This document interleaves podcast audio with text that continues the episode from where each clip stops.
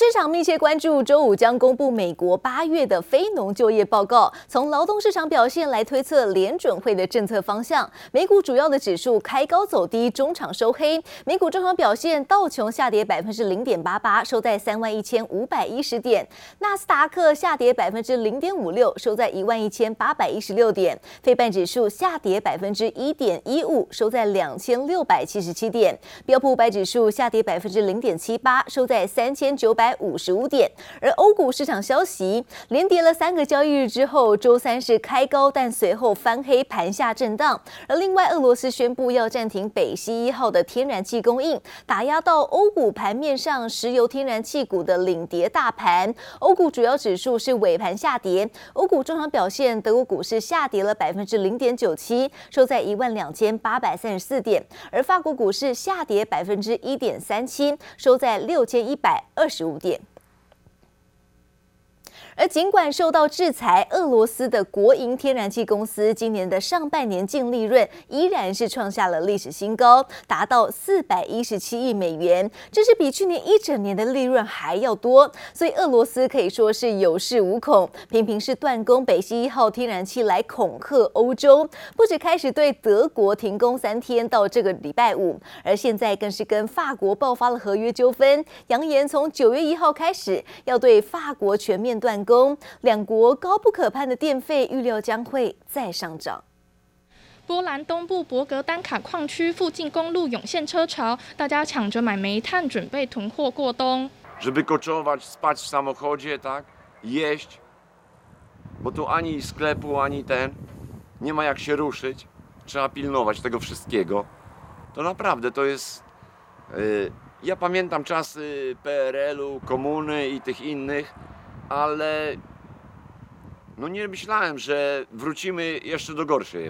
为冬天小心应对的，还有德国这座竞赛用滑雪场，正在破天荒执行除雪实验，靠这一堆木屑，要把今年冬天制造的人造雪和天然降雪一路储存到明年再次使用。呃，这是一块 von circa 50 cm als Isolationsschicht。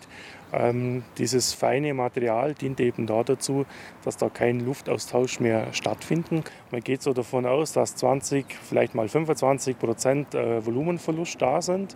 Ähm, wenn das ganz gut gemacht ist und wenn der Standort auch äh, ideal ausgewählt ist. 这么大费周章，是因为大家早料到俄罗斯国营天然气公司又在使坏，从现在起要对德国停工三天，九月一号开始更对法国全面断供。 Gazprom Export notified ENGIE of the complete suspension of gas supplies starting from September the 1st, 2022. until the moment it receives full payment for the gas it has supplied. Russia is using gas as a weapon of war, and we must prepare for the worst case scenario of a complete interruption of supplies. 其实俄罗斯早早就被抓到，疑似直接烧掉北溪一号部分储存的天然气，为断供预做准备。Observed that Russia has been flaring ever since uh, July 11th, so mid-July, um, which coincides with Uh, the maintenance that occurred or began on Nord Stream One。这可能是俄罗斯向欧洲发出的政治信号，但是每天烧掉市值将近四亿台币的天然气，似乎有点太大手笔。所以有分析师认为，不排除管线之间可能出现了技术问题。记者陈念怡、林巧清综合报道。来看到股神巴菲特这一次是真的出手了。先前传出他减持比亚迪，而如今港交所证实，巴菲特是以每股两百七十七点一港元的价格出脱一百三十三万股的比亚迪 H 股，套现三点六九亿港元。不过这也导致股价在周三是重挫超过百分之七。对此，比亚迪回应，公司的营运正常，希望投资人不要过度解读。Went up or down the next day or the next week or the next month or the next year, and I didn't have any idea what it would do. I didn't know what the stock market would do, but I knew businesses. 股神巴菲特侃侃而谈自己的投资理念，比起股价涨跌，他更看重公司的长线价值。巴菲特曾在2008年大赞比亚迪创办人有经营能力，不过十四年过去了，比亚迪的长线优势似乎不在。根据港交所三十号披露的文件显示，由巴菲特所执掌的扑克夏日前以平均每股两百七十七点一港元的价格出售比亚迪一百三十三万股，套现约三点六九亿港元。它在这个比亚迪上面有非常大的一个获利盘，同时呢，占它整体的这个呃呃比重呢也会有一定的这个增加。那在这个时候，它做一个调仓，或者是说这个资产配置的一个重新的布局，那也未为不可。消息一出，导致比亚迪 H 股股价周三一度暴跌百分之十三，中场下挫百分之七点九一，收在两百四十二点二元。A 股股价收盘也跌逾百分之七。不过，专家认为，巴菲特减持对企业基本面影响不大。个别股东的一些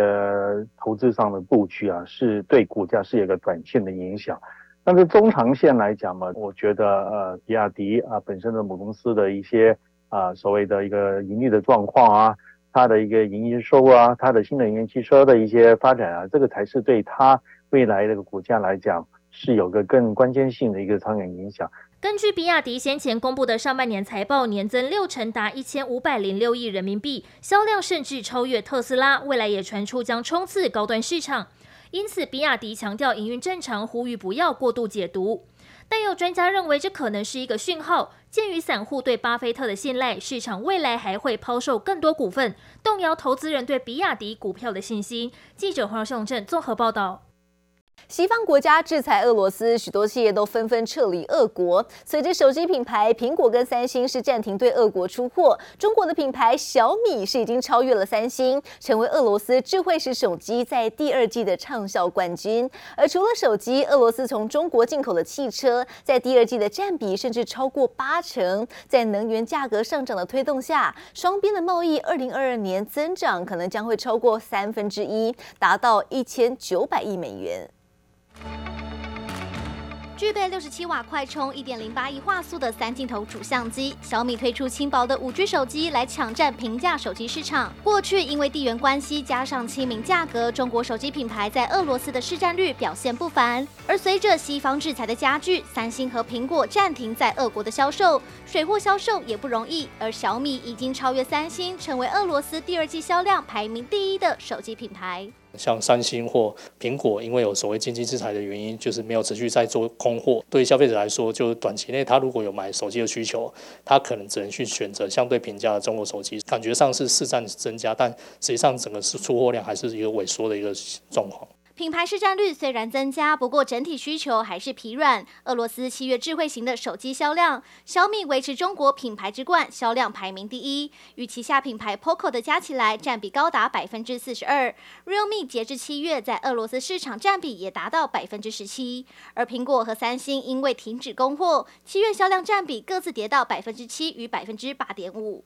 所以，不管是像欧洲，或者是说像俄罗斯，甚至东南亚，我们我们也可以看到，就是说比小米价格更经济的 Realme，其实它在很多市场上面也都有一个很好的一个表现。大举打进俄国市场的产业，除了智慧型手机，从中国进口的汽车占比也从第一季的百分之二十八大幅跃进到百分之八十一。而在电视机方面，更因为日韩商品遭到业者暂停出货，来自中国的机种需求增加一倍。整体来看，俄罗斯七月向中国购买商品的金额达到六十七亿美元，比去年同期增加超过两成。随着乌俄战争还没有看到尽头，都推升俄罗斯成为中国最大的原油供应国，在能源价价格上涨的推动下，双边贸易可能在二零二二年增长超过三分之一，达到一千九百亿美元。这也显示中国和俄罗斯之间的关系越来越紧密。记者王晴华、邱文杰台北采访报道。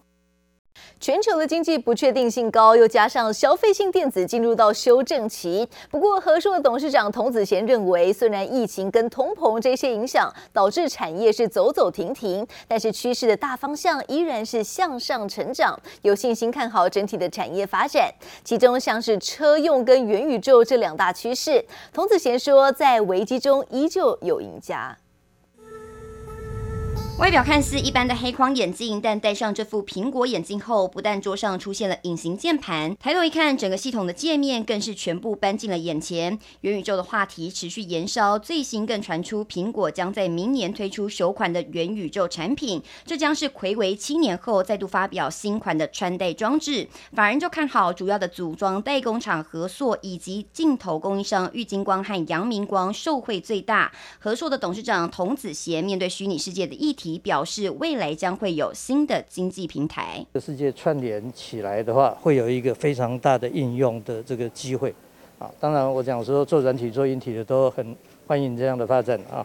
呃，比如说那个伺服器，大概那个运算呐、啊，运算，还有那个绘图的运算啊，这个需求量就会很大。看一下这样的应用情境，如果兑现的话，会对观光、会对学习、会对交流、会对商业模式。产生巨大的影响。虽然童子贤没有正面回应是否接到苹果元宇宙的设备订单，但纵观全球的经济来看，面临到通膨、升息、疫情等多项的不确定因素搅局，童子贤依然看好车用近期在感测器和 AI 运算的带动下高速成长，并且强调想要交通工具越来越好用，就少不了半导体和感测器的发展。因此，童子贤有信心看待未来的产业趋势。战争跟物价指数啦，跟这个经济有时候。时候高，有时候啊、有时候这个呃畅旺，有些时候会这个休息一下啊。但是不要太担心的是说，整个大趋势是啊、往上走的。无论是虚拟世界的元宇宙，还是车用半导体，童子贤表示，在危机中都有赢家和输家，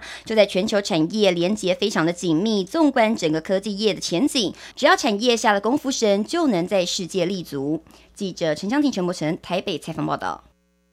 关键原料天然气的价格飙升，催化欧洲化肥减产潮。继英国最大的化肥厂宣布将会暂停生产，两家波兰的化肥生产商也决定要暂时停产。位在挪威、世界最大的化肥公司 Yara 也跟进要宣布减少百分之五十在欧洲生产氨基尿素肥还有氮肥。分析师就指出，欧洲相关的关键化肥原料氨产能已经萎缩了百分之三十八了，而这只是。包含供货商对外宣布的停产部分，实际的减产情况可能会更加的严重，而这对东碱还有汇光等营运有望受惠。而接着带您看到的是，夏季全球的缺电议题再起，再加上国际倡导 ESG 以及碳权、碳税等议题，因此带动了技术相对成熟的太阳能成为企业最爱的绿电来源。国内太阳能厂指出，今年下半年的订单将会优于上半年，主要的动能是来自于国内。以及东南亚市场的抢装潮，而今年台湾新建太阳能装置容量应该可以达到二点五 Gigawatt，但是距离二零二五年的目标还得要继续加紧脚步。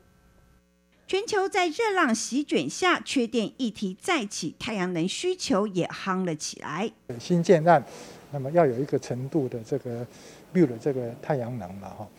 那能源政策二零二五要达到二十 G，那这个时间也很紧迫嘛，剩下。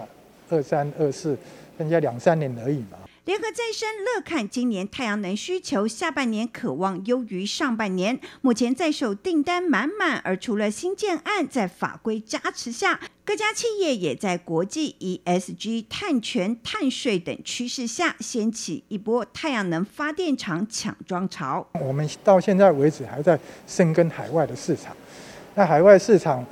呃，我常常讲就是说。海外市场因为有中国因素，所以我们是用打游击的方式，呃，在经营。同样看好国外东南亚市场的，还有岛电浆龙头厂硕和。封城解除哦，在整个产业会开始慢慢复苏哈，特别是在东南亚这边，还有在中国这边解封以后哦，在酱料的市场的使用哦，也会比上半年再好一点。太阳能订单动能强劲，也带动国内太阳能概念股，包括国硕、硕禾、联合再生、元晶、中美晶等备受市场关注。太阳能是一个每年成长的一个产业，